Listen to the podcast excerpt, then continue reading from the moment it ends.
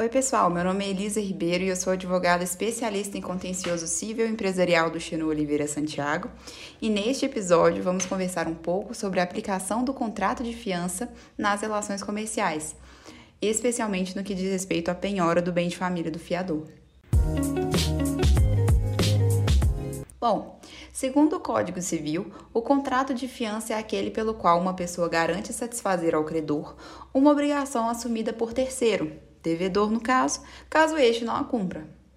O contrato deve ser escrito e não admitirá interpretação extensiva, ou seja, não se admite a amplificação do significado da cláusula de fiança para além do que está escrito no instrumento. Vale mencionar ainda que a fiança pode ser dada mesmo sem o consentimento do devedor e que, se não for limitada, compreenderá todos os acessórios da dívida principal, incluindo as despesas judiciais desde a citação do fiador. Outro conceito que precisamos discutir hoje é o do bem de família. O artigo 1 da Lei 8009 de 1990, que é a Lei do Bem de Família, define que o imóvel residencial próprio do casal ou da entidade familiar é impenhorável e não responderá por qualquer tipo de dívida civil, comercial, fiscal, previdenciária ou de outra natureza, contraída pelos cônjuges ou pelos pais ou filhos que sejam seus proprietários e nele residam, salvo nas hipóteses previstas em lei.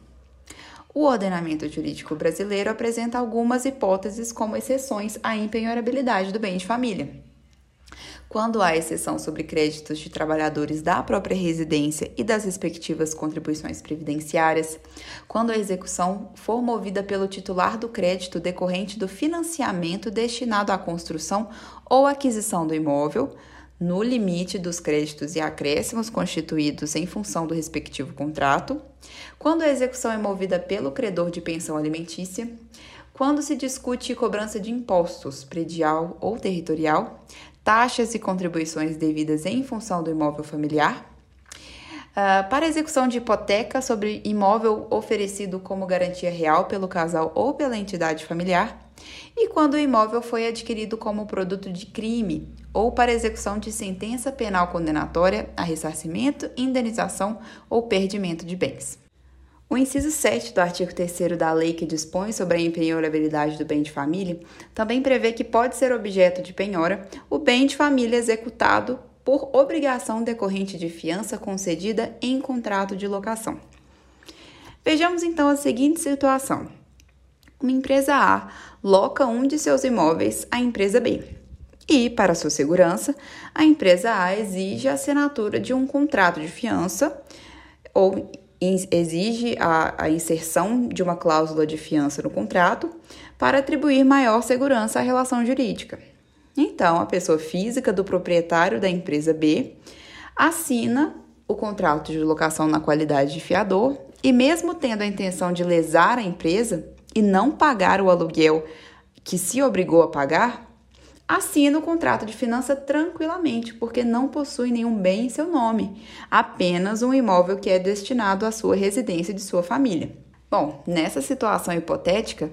a empresa A, a locadora, correria riscos sérios de amargurar o prejuízo dos aluguéis não pagos, porque a jurisprudência pátria era divergente quanto à aplicabilidade do dispositivo previsto no inciso 7 do artigo 3 da Lei 8009 de 1990 no que diz respeito às locações comerciais.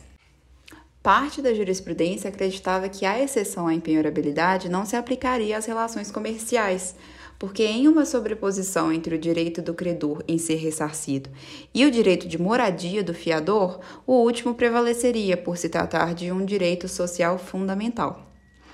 Ocorre que, no dia 8 de março de 2022, em julgamento que analisou justamente a constitucionalidade desse inciso 7 do artigo 3 da Lei do Bem de Família, o Supremo Tribunal Federal fixou a seguinte tese: é constitucional a penhora de bem de família pertencente a fiador de contrato de locação, seja residencial, seja comercial.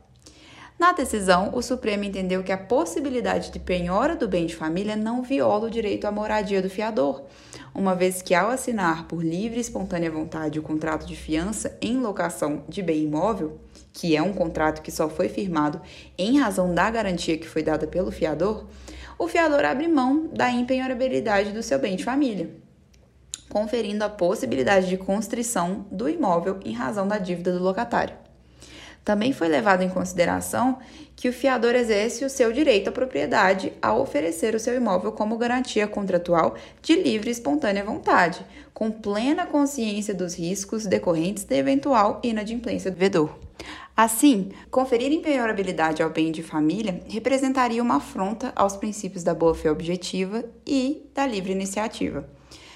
Considerando o novo entendimento do STJ, as empresas credoras agora poderão ter maior segurança jurídica ao aceitar garantias dos fiadores que, assim como no caso hipotético mencionado anteriormente, são os próprios sócios da empresa devedora, visto que resta afastada a alegação de empenhorabilidade do bem de família nesses casos.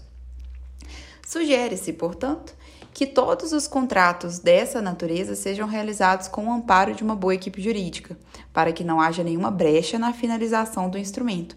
e para que toda avença seja devidamente averbada na matrícula do imóvel, garantindo, assim, publicidade à transação.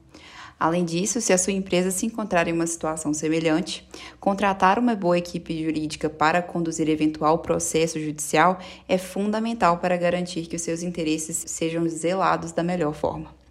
Um abraço e até a próxima!